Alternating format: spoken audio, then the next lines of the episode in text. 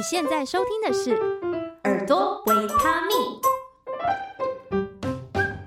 欢迎回来，《耳朵维他命》，我是主持人幸慧。今天又是大家最喜欢的歌手访谈系列。今天邀请到的这一位，那时候知道他要发专辑的时候，就还蛮期待的，因为我觉得他的歌声真的非常慵懒，非常好听。那他刚刚发行的新专辑叫做《倒叙》。这张专辑也是我最近开车的时候最常播放的一张专辑。我们来欢迎薛宜丹阿丹。Hello，新辉你好，我是阿丹，薛宜丹，大家好。好，虽然这是阿丹的首张专辑，第一张专辑，不过呢，阿丹的演唱的经验真的非常非常的丰富。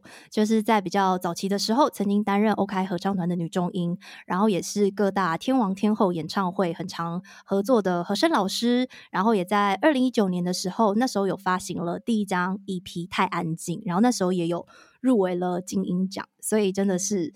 非常非常的厉害。那根据我的了解呢，其实阿丹从小就是学习古典乐嘛，然后高中以前都是念音乐班，然后也学了不少的乐器，像是钢琴啊、木笛、单簧管这些。不知道你觉得这些养分对于你后来唱歌有没有什么样的帮助或是影响呢？目前大家好像认识的歌手，可能他们不一定会有一些乐理基础，但是可能因为小时候我念的是古典，嗯、其实我觉得基本的乐理，在我过去这么多年的职涯里面，其实帮上了很多忙。比如说编写和声啊，或者是写曲的时候，我也会用一个比较理性的状态去入手。嗯，这应该就是比较大的一个差别吧。加上在编曲上，就是可能会用到弦乐啊，或者是一些比较复杂的和声，这个养分算是蛮重要的。嗯，那你自己有真的去学习过唱歌吗？刚入行的时候，我加入了一个职业的 Acapella 团，叫做 OK 合唱团。嗯，那个应该算是我正式的接触。学习唱歌这件事情，嗯，有的时候会找一些国外的老师，然后算是给我们一对一的上课，或者是说针对我们的团体有一些大师班的比较专属的课程。嗯，除此之外，其实我在国中的时候有呃学过声乐两年，嗯，不过我觉得跨到流行歌唱来的话，好像就，嗯，我觉得有帮助，但是后来还是。靠练习跟真正在执行唱歌这件事情，慢慢的去学习打磨自己唱歌的方式。国中就学习声乐，应该算是还蛮早的。应该学校的音乐班应该没有，对不对？因为除非说是大学，可能才会有声乐这样子的主修。蛮有趣的是，那个时候是学校要求大家要必修啊。嗯哦，所以是在学校学，很好奇耶。就是他在学校上的话，他是像合唱团那样子发谱给大家练习，然后带一些发声，是这样子吗？不是，我们是一对一跟声乐家老师上课。嗯嗯嗯嗯嗯，那可能就会练习到一些发声啊，或者是开嗓啊，或者是怎么样用身体的力量去唱歌这件事。那应该算是我最早的一个启蒙。对，嗯嗯嗯嗯，那你刚刚有提到啊，说你在算是 OK 合唱团的时候，有比较开始把唱歌这件事情当成职业。可是因为 Acapella 它其实就是算是一个人声的合唱，那你会负责其中的一个声部，然后一直到你后来发行了自己的专辑、个人的作品，就是以 solo 的方式来演出。你觉得这中间声音的使用有没有什么需要调试或调整的地方？在 OK 里头，就是唱 a cappella 的时候，和别人永远是比较重要的事情。啊，在团体里学习到的是如何隐藏自己，又不能没有支撑力啊，但又不能造成干扰。那这部分的话，就是音色彼此的磨合。比如说，最基本的就是我我去呃配合女高音，然后当成中间的衔接到男高音。嗯、呃，我是比较担任这样的角色，就是有的时候和女生多一点，嗯、有的时候和男生多一点，就是应该也是有稍微练习到自己在音色的变化，或者是说唱法。嗯、但是阿卡贝拉的唱法毕竟是比较往后面的，你知道吗？嗯，空间感会比较大。对，它的空间是往后的，嗯、虽然说是大声，嗯、但它并不会是一种很白的声音。嗯，这个角色。转到后来，我站在舞台中间自己唱的时候，嗯，嗯，我觉得这个落差其实是蛮大的。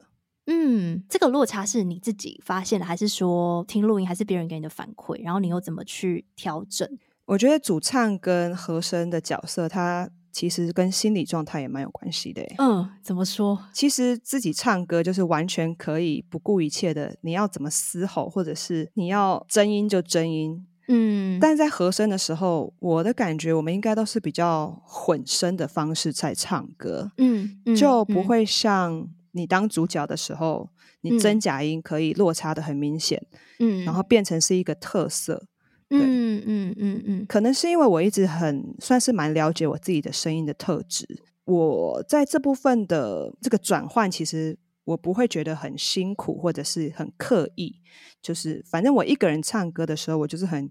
很勇敢的，就是做我自己，嗯，就是比较随心所欲。对啊，没错。嗯，你刚刚有提到嘛，说唱和声比较需要去配合别人的音色，因为你可能要去听啊，比你高一个声部或比你低一个声部，他们现在是怎么样的唱法？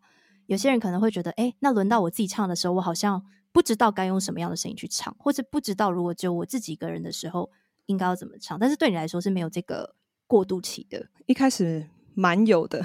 嗯，因为我是女中音的角色，所以我大部分真的都是在唱和声，所以偶尔有那么一两句轮到我唱的时候，嗯，我记得我那时候应该是好像摸索了蛮久的。嗯，它是一个怎么样的过程呢？你要一直去想象我这首歌要怎么唱，还是一直去试探自己的声音，可能怎么使用会自己最喜欢？然后也满意，它是一个怎么样的摸索的过程呢？因为如果事后看影片的话，我就会发现，哎、嗯，为什么该我 solo 的时候，我还是没有唱得很出来？哦、嗯，应该是那个瞬间的转换，嗯、有的时候真的是转不过去，包含可能我整个人要走出去一点，然后我的声音要突然亮出来。嗯嗯，这个调整。我觉得是蛮花时间需要去检讨的，嗯，所以就是不断的看那个影片，然后自己去检讨，然后自己再调整，去尝试出来的。对啊，就是说，可能小的时候也比较没有那么相信自己哦，对，没有这么相信自己是什么意思？因为你在唱和声的时候，其实是一个很有安全感的状态哦，你会觉得自己的声音可能不会被听得很清楚，这种感觉。对，那你就觉得，哎，我用这个音量，用这个情绪唱主唱，应该就 OK 了吧？结果事后听，哎、哦，真的不够。哦，哦，我觉得主唱的情绪的那个浓郁度，这是跟唱和声完全不一样。这个东西就是也蛮需要一些时间历练，才能够把自己主唱的东西，我觉得再唱的更好之类的。嗯，你觉得那个情绪的浓郁度啊，有没有需要到乘以两倍那么多？还是要更多，应该不至于。嗯，但我总觉得应该是唱法上，嗯、就是我刚才有提到的混声跟真假音很明确的拉出来，拉出自己的线条跟特色。我觉得主要是差在这个关键呢。嗯，就是音色要有比较多样的变化，因为只有一个人在唱，啊、然后大家比较能去感受到，不管是。音色的落差，或是那个音量的动态也好，会比较就是 vocal，它就是被摆在最前面的一个主角这样子。没错，嗯，我想要问一下说，说那个在音乐万万岁的这个节目啊，它是在呃第一张 EP 之后，对不对？还是是在之前？音乐万万岁这个节目其实已经是、嗯、呃算到现在超过八年了。在二零一九年之前，嗯、其实我也陆续。参与了蛮多次的录影，嗯，对，嗯嗯，那一直到马芳哥他主持的那一季呢，嗯、就是他们想要每一集的片尾曲都挑选出一首很经典的歌，然后符合那一集的呃主轴，但他们就是想不到可以找谁唱，制作单位就来问我说，可不可以试试看，在音乐万万岁的。第四号作品全部的片尾曲就是由我去做翻唱。对，因为我有看到影片，你翻唱了非常非常多歌曲，哎，对啊，就是有一些是很爵士的，然后有一些是经典的那种华语歌，但是你都会把它就是做一些改编去呈现。然后呢，也是有被马芳哥，就是有被马世芳老师称赞，就是说，哎，好像各个曲风啊，不管是年代、乐风，好像都难不倒你。那你觉得你自己是如何去掌握这些不同风格的音乐在 vocal 上面？我知道我的声音其实就是。可能很多人听到会是觉得爵士，但也许是因为中频吧。像像信慧，你的声音就是很清亮的路线，嗯、但我的声音好像别人听起来就是有一点沙沙雾雾的，然后中低频比较多。嗯、这个音质特色我是没有办法改变。但是小时候我毕竟还是有听华语流行，嗯，我觉得我很大的音乐养分还是阿妹啊，嗯、就是一些很经典的华语流行歌手。嗯，但后来因为我接触了非常多元的音乐风格，像是、嗯、呃台湾的独立音乐也好，或者是日本摇滚，然后美国的摇滚，然后再后来就是过去很多年唱爵士乐，嗯，所以呃我在诠释每一首歌的时候，我还是会很仔细的去抓原曲，歌手怎么唱这首歌，但是。嗯在现场发挥的时候，我个人认为我是让我的声音先行，就是希望让这首歌听起来有经典的感觉，但是又有一种新的样貌，这是我自己给自己的期许啦。对啊，嗯，所以对于那些风格的认识，其实是从小的累积。可是你刚刚有提到，你还是会去研究原唱是怎么唱的，就是可能它的重点是在哪里，先。抓到这件事情，可是后来你会再用你自己的声音去做发挥。对，那你会刻意的改跟他不一样的唱法吗？还是你会保留一些东西？Vocal 的改编是用怎么样的逻辑去想？其实像我在这个节目里，我觉得遇到最挑战的一首歌，应该就是莫文蔚的《爱》啊、呃，很经典。我觉得那首歌实在太难唱了，我算是很精细的把它。听得滚瓜烂熟，嗯，然后我在练习的时候，其实我是会把我想要做的诠释，或者是每一段我想要带来的情绪，我都会稍微笔记下来的人。嗯，对，因为我的音域也并不是那么宽广，就是你说说高要很高，倒没有，所以其实我蛮需要一些个人自我的配唱，然后去完成那首歌。对，嗯嗯，所以也因为是这样子，嗯，唱出来还是会跟原唱有点不一样。但基本上我在学这首歌的过程，一定是会先致敬那个原唱者。嗯，对对对，嗯嗯，因为毕竟他经典会有他经典的理由，所以可以先听清楚那个原唱的唱法。嗯，对啊，嗯，我觉得刚刚听到你分享的这一段，觉得还蛮呃感动。不能讲感动，哦，就是因为你说你其实是会笔记下来的。我想象应该是你会把它印出来嘛，然后在旁边 就是写说，哦，这一段是什么情绪啊，或是这边我要干嘛干嘛，对不对？你是不是会做这样的笔记？我是会去再重新看一下这个故事，然后这边的配器，嗯，然后我要用几分的情绪，稍微自己心里有个底，嗯，再去完成这一首歌。对，嗯，可能有一些学员，他就会问我说：“哦，就是要怎么样才可以，比如说唱的有感情啊，或是唱的好像很让别人听起来很游刃有余又有层次？这件事情是需要像阿丹刚刚 分享的这样子，他是需要下一些功夫的。嗯，因为你也有教唱，所以应该也可以理解，就是我们听到的所有歌，好歌，我说好听的歌，一定都是有透过。”某种程度的安排才会呈现他的样子，所以 这真的蛮需要下功夫的。大家可能会觉得说：“哦，我开口就可以唱成这样。”其实没有，我真的每一次我都真的是一直练习，包含我自己的歌，我都还是持续的会练习。嗯，所以大家听到了吗？听到了吗？这句话由阿丹说出来，就是更有说服力，觉得非常开心听到这样子的分享。你现在锁定的是耳朵维他命。如果你喜欢这样的节目内容，请在 Apple Podcast 留下五星好评，并且分享给你有需要的亲朋好友，或者以实际的行动支持。点选节目资讯栏的赞助连结，请我喝杯咖啡，让我们一起创作更多好听的节目。你在九月份的时候发行了首张专辑，叫做《倒叙》。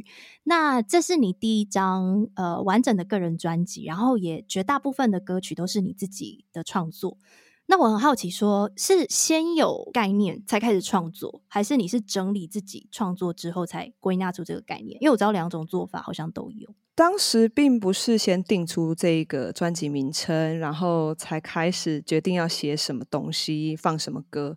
应该说是我已经有一定程度的数量的 demo。那因为词都是我自己写的，我单纯就是写下我。比如说我观察到的故事，或者是我自己亲身感受过的故事，嗯，其实就八九不离十了啦。因为每一个人每一个阶段他会想的事情其实是差不多的，对我来说是这样。那我这张专辑算是蛮从自己嗯、呃、内心也好，或者是我周遭发生的事情为出发点，所以在这个 demo 已经是这个氛围的状态之下，我就是把剩下一些还没有写完的歌。慢慢的在拼凑起来而已，所以其实一开始可以说，嗯、这张专辑在筹备期的最一开始，大概有六七成的主题都差不多定了，就八九不离十。这张专辑当中，其实我觉得整张听下来都很好听，很顺。但是呢，就是大家还是会有私心嘛，可能就是比较喜欢哪一首。专辑当中我还蛮喜欢的一首叫做《Summer Cafe》，它前几天有发行了。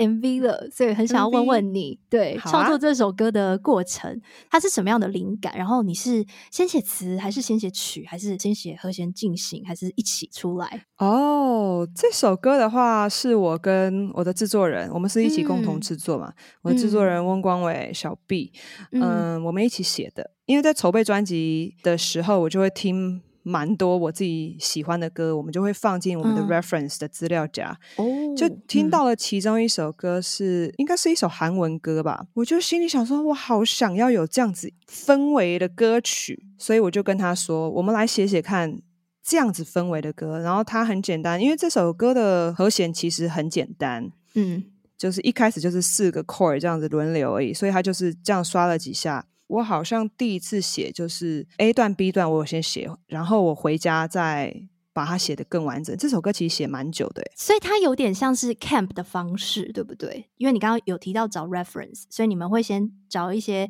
你们喜欢的 reference，要怎么说啊？参考素材。对对对对，然后你们是已经有了一个方向哦，比如说要这样子的氛围，或是这样子的进行，然后再朝着那个方向去前进。对，但是完全没有考虑对方的旋律啦，哦、就是这个氛围我们保持住。嗯、我觉得可以讲比较有趣的是，因为他一开始我是随便拿一首英文歌的歌词，嗯，我就是乱哼，对，我也会让歌词去带我走旋律的写法，因为我也不会写华语流行，因为中文的咬字太多，滋呲丝，你知道子音太多了，嗯、它其实会让音乐是不连贯的。嗯，所以创作的时候，我会用英文，我会用日文，我会用女声，就是随便，就是不明确的东西，去让这个音乐性是可以比较流动的。哦、那除此之外，这首歌在写的时候，我已经就把和声直接编进去了。哦，就在写旋律的时候，就先把和声也想进去了。对，就觉得哦，我这边就是会放这个和声，然后耶耶耶，然后会是什么样的和声？嗯嗯、这首歌的歌词反而是最后我才写的。那这样子，你在填歌词会不会很痛苦？因为你刚好说你唱进去会比较多是英文，让那个旋律可以比较顺，比较不会这么短。那你到时候填中文词要怎么办？哦，歌词真的是，歌词真的是最难的。嗯。你也会这样觉得吗？呃，因为我有听过，好像很多人都会说英文跟中文这件事情不一样。我可以理解，因为中文是一个字配一个音，可是英文是有音节的嘛，或者是它前后可以连音，所以那个语言的感觉不太一样，然后它也会去影响你的音乐。但是这首歌，嗯。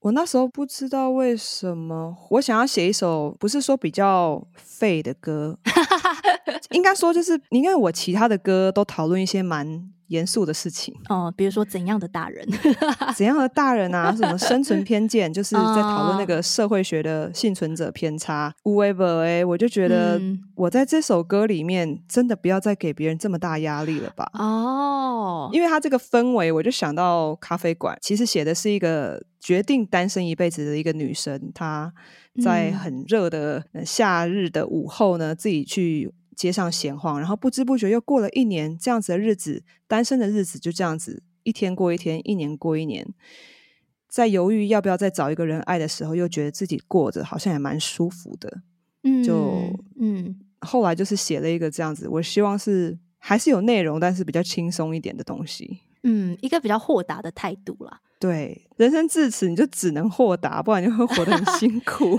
不会啊，我觉得我还蛮喜欢。这样子的态度吧，因为他好像有提到说，他想要就找个人出来一起喝个咖啡啊，或是想要找做一些什么什么什么事情，最后又决定啊，算了算了，还是自己一个人好了。对啊，我就是坐在这里慢慢喝，又怎么了嘛？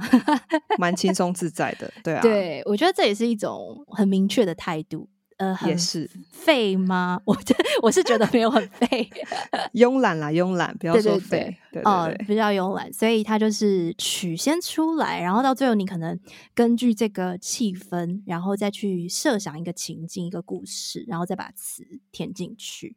是啊，嗯，然后我有发现你有蛮多首歌，包括刚刚那首，其实都是跟你的制作人，也是吉他手。翁光伟一起合作，我发现你们两个的合作应该算蛮长期的，因为你 YouTube 上面有些影片都是他来担任吉他手。那两个人一起写曲这件事情，他会需要磨合吗？比如说你觉得这样好听，呃，他觉得不应该要这样子，这要怎么样去呃协调跟共同的创作呢？我觉得共同创作是一件非常困难的事情。我觉得我们算是蛮适合一起写歌的，原因是他也是一个很。严格的人，虽然说我一开始对写歌这件事情，我觉得没有那么困难，但是后来我觉得越来越困难。但后来我也发现，一首完整的歌，它真的是很需要花心思跟时间去微调。对，嗯，他算是很有耐心，然后后来我也渐渐的变得越来越有耐心。我是觉得蛮幸运可以跟他写歌的啦。比如说像是我写完之后，我就丢鼓回去给他听啊，然后他听完之后就觉得说，嗯，嗯，那个 B 段可以更好，他会打枪你这样，会打枪我。所以一起写歌的时候，自尊心大家都不要太强比较好，对，不然就没办法再写下去。对啊。那后来可能我有时候写不出来，我就说啊，不然你换你哼几句看看。那他哼完，我也不尽满意啊，我就说、嗯、我觉得还好哎。应该说我们彼此都会截取对方的东西里面的优点，不会全面的打枪，就说这个不是不行，应该可以更好。那我喜欢你什么样的动机？我们算是一个很明确的，他会告诉我说，你这个音。可以不要回到一音吗？可以留在二吗？或是这边我觉得你停在收比较好。嗯、我们算是这部分靠乐理沟通哦，很有效率，非常有效率哦。所以你们的这种你刚刚说细节讨论，就真的是很学术细节啊。对，就是真的是乐理上的，就是哦，我觉得这个可能这个和弦的进行，或是你这个这个 chord，然后配这个 melody 哪边需要改，会是这种方向的讨论。比如说这边，我觉得应该要上行音阶啊，要往上啊，嗯、我不要掉下来，或者是我觉得这边我可以加十六分音符。嗯、我们算是蛮可以沟通这件事情。应该说我们两个的音乐品味算是真的蛮合的啦。哦，对啊，有些人他可能喜欢写比较 R&B 或者是在电子音乐的，嗯、或者是单音重复比较多的那种比较潮流的歌。嗯嗯嗯，那可能我们不一定就。写得出来一一首让彼此都满意的歌，嗯、那是好加在就是品味喜欢的东西接近，我觉得是算蛮重要的。嗯，那像他给我的一些帮助，就是他可能会从乐手的思维切入，嗯、他有的时候会给我一些节奏感的变化要求哦，就是不能都重复的，要有一些变化。他是很在意这件事。那后来我们就会抓到一个节奏，哦、我知道。这件事对他很重要，然后我也觉得其实蛮不错的意见，嗯、不然会很无聊。嗯、所以我在后续我们写歌其实是越来越顺，彼此可以满足。嗯，所以原本的品味就蛮接近的，然后又可以用刚刚说从小到大 累积的那个音乐班的养分，其实在这时候就派上用场了，因为你就可以学术的，就是乐理上的去沟通，对，然后又透过细节的磨合，可能让这首歌越来越精致，呃，有一些细节这样子。刚有提到说你跟制作人翁光伟合作了非常久，然后这一张专辑也是你们两位一起配唱。跟大家解释一下好了，就是可能通常歌手在录音室录专辑的时候，会有另外一个配唱制作人、配唱老师在旁边给一些 vocal 的指令，或是他会引领你要怎么唱。但是这张就等于说你是你自己的配唱，没错。你要怎么设想这首歌？你要怎么唱？在进录音室之前，应该会练习一个五到十个版本吧。简单的歌可能就三个版本，五。个版本可能一个礼拜把这个练习做完，嗯、这个练习就是包含我刚才说我在对待翻唱的态度是一样的，嗯嗯，就是每一段的情绪，我这一个主歌这边有滑音了，那我下次遇到一样的地方，我是不是不要滑音，或是我这边是不是一开始气音的话，下一次我是不是用真音？嗯，这是非常 detail，哪边呼吸全部都会先有一个概念。嗯，因为录音室不等人的嘛，嗯、然后录音室每一秒都在算钱，没错。所以我是比较属于追求效率的人。嗯嗯嗯，对对对，所以我进录音室前基本上都会先设想好，但还是会有一个例外，就像是怎样的大人，其实这是我专辑里面的其中一首歌，是唯一一首。使用 demo 的 vocal 的一首歌。啊，它是使用 demo 的 vocal，嗯，它是 one take，嗯，因为我们那时候其实为了要先拍 MV，我们就是去录音室先录了一个很紧急，就吉他录完就换我录，嗯，我就进去唱了两轨，就结束了。我并不是打算这样子的，嗯，所以我还是有去正规的录音室，我去白金录音室，过了几天我又把正式版本录完，结果到混音的时候，嗯，混音师因为对呃，我的 demo 版情有独钟，我的混音师是老王，嗯，他没有强迫我要换回来，但是他觉得 说强烈建议，强烈建议你不换回来的话，我就不帮你混了的那种威胁感，你知道吗？嗯嗯，那我又是一个，也不是说一定要说追求精细，我也明白说有的时候我们唱歌想太多反而是坏事，嗯，因为当我们练习的很足够的时候。放手一搏的那个瞬间，其实才是最好的，比较真实跟自，比较真实。对，我完全非常谢谢他帮我做的这个决定，因为这应该算是整张专辑里面包含 tuning 跟 edit，就是几乎极少的一首歌曲。嗯，啊，我觉得他可以听到的是一个很原真的状态。除此之外的歌呢，大部分我都会稍微先设计一下。嗯，才去工作，对啊，嗯，那因为你说制作人也会给你一些回馈，这时候他通常会给你怎样的配唱指令？他的配唱指令蛮有趣，因为他是吉他手，嗯、是，呃，他最常讲的是说你那边拍子没有准，然后你知道对歌手来说，有的时候我是一个气氛嘛，我是一个情绪啊，嗯、你不可以要求我就是嗯。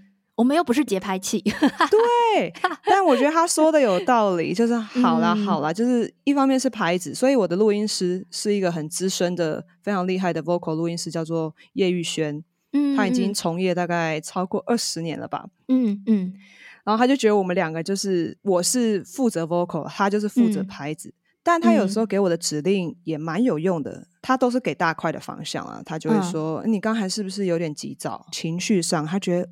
你这边好像可以不要那么浓郁，嗯，这么简单一句话就对我蛮有帮帮助的，嗯，比较客观，嗯，哦，情绪性的这种引导，对，因为我对自己的声音很熟悉，所以我不确定的东西就会请录音师帮我放一下我刚才录的。然后我一边听，我就一边检讨，然后下一个 take 就会有了。嗯嗯，对，算是这样。嗯，所以你会先做好准备，然后进去唱，然后有人会给你节奏上的 建议，然后或是情绪上的建议，但是都是蛮简单的指令，然后你自己去调整啊。你的角色要一直抽换呢，就是你在录的当下你是歌手，然后你就要尽情去唱，然后听回放的时候你要抽离，因为好好像是啊，我现在来听听看这边有没有什么地方要修改，就是要一直兑换那个角色。嗯，这个角色是、嗯、我其实在我二零一九年的创作 EP《太安静》。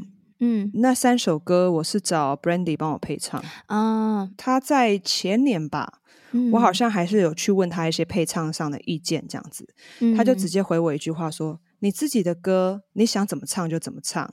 ”我觉得他那句话其实完全点醒我，就是我之前也是会帮其他的歌手配唱，嗯，但我觉得回到自己的创作，你要从零开始。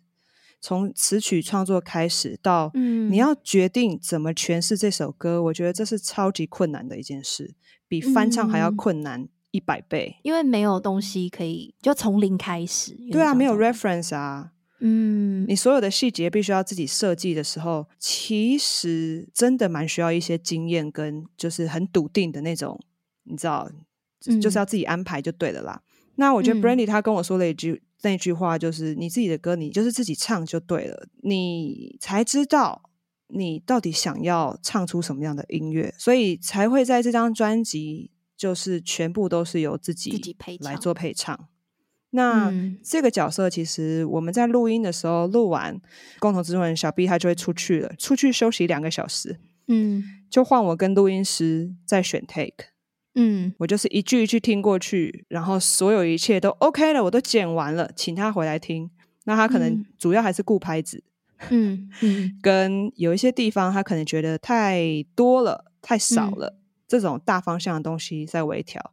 这张专辑的 vocal 就是这样子完成的。嗯，所以蛮大的主导权都在你手上嘛，这样听起来。对，我们算是专业分工。嗯嗯嗯嗯嗯。对，你有提到说，其实自己写的歌自己配唱反而会更难，比翻唱还要难。那你在想你要怎么唱的时候，你是从音色上去分配吗？还是你是从情绪出发？还是有其他的方式？我发现后来我好像会以整体音乐的氛围，想要带给别人什么样的感觉？嗯，我觉得好像还是气氛呢，以气氛去铺陈，嗯，透过一些细节的歌唱技巧，去慢慢带出一点层次也好，变化。但主要的氛围才是最重要的。对，嗯，这首是要开阔还是伤心？还是冷静，我的主要的出发点会是来自于大范围的情绪。嗯，就是这个作品最终想要以怎样的 面目、怎样的氛围呈现在大家面前，就是不管是编曲也好，然后 vocal 也好，会以这样子结合起来的完整度去想，然后去设计，然后细节可能再调整。对，我也可以跟新会分享，就是像我专辑的第一首歌叫《饭后点心》，嗯，其实。不只是情绪，我反而会去想说，我现在站在哪里？哈，什么意思？站在哪里？呃，我现在是站在一个高台上面往下看的感觉，嗯，或者是说，我现在是一个很卑微的人，我的眼神我不敢直视别人的感觉。哦。我在唱歌，我要是那个录音的时候有录影，真的都丑到爆，绝对很丑的。是姿势很怪吗？还是怎么样？就姿势跟表情都会非常奇怪，因为我会陷在一个状态里，就是不管是我现在站在哪里，我对谁讲话。那有的时候，我觉得这首歌像我的第五首歌叫《Can I Live My Dream》，它有很长的一段念唱。那念唱我就觉得比较直面嘛。嗯，那这个时候我在唱歌的时候，我的眼睛一定是直视我的麦克风。哦，但像是倒数第二首歌《没有月亮那天》。比较哀伤一点的歌，嗯嗯、比较卑微的、嗯，我的眼睛一定是下垂的。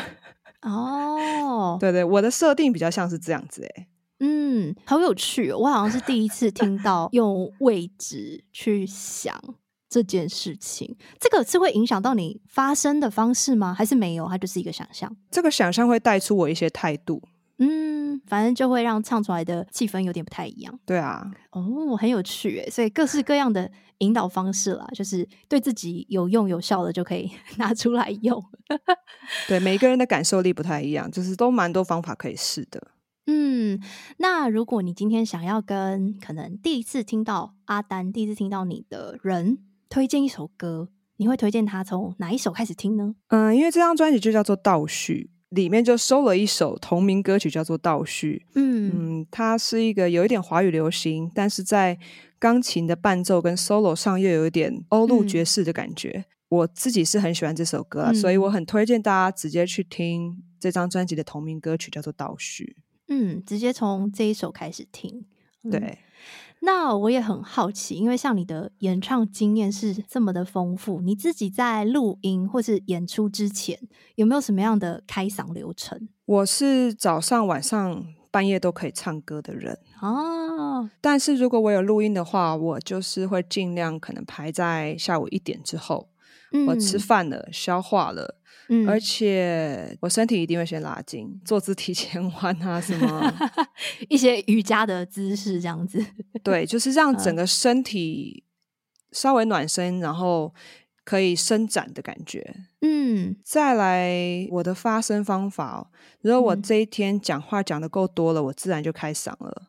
嗯，跟我一样，你也是嘛，对不对？对，他说啊，你怎么开嗓？我说。不用开嗓啊，就是讲话讲讲就 OK 了，就开了嘛，对不对？对啊，所以也没有特别会做什么。盯紧一点的话，还是会可能弹唇啊，嗯、跑个音阶啊，嗯、就是高高低低，高高低低，嗯、就是让整个声带活起来啊。嗯、除此之外，就是多喝水，然后睡饱的，真的，我也觉得睡饱超重要，睡饱很重要啊，然后。喝水很重要，然后知道自己唱歌前不可以做什么事情也很重要。你是说不可以吃什么这种吗？对啊，就嗯、呃，像我就不会喝有奶的啊，啊，会卡痰，对不对？对，黑咖啡可以，但是会偏干。对，就是要再喝更多水。对，就每一个人的习惯都不一样，也有人是吃辣，他觉得开嗓啊。对对对对对对，每个人都不一样。对，对，对，真的，我跟你的看法一样。你知道说，哎，那不能吃什么？我说看你体质啊，就是你要试试看。啊、就是有些人吃辣可以，有些人吃辣不行，啊，有些人吃炸不行。对，或者喝奶奶类，这个我有听过。对，所以嗯，真的就是大家要自己试试看，自己试试看，然后多喝水跟睡饱还是蛮必须的。嗯，我个人是完全不依赖像是喉糖类的东西哦。你不吃喉糖？嗯，我吃，但是我不会觉得说哦，我唱歌前一定要吃哦。对，对有些人会有这个压力，他觉得说我必须要润喉，我才可以唱歌。嗯，但其实没有，我觉得心情影响很大。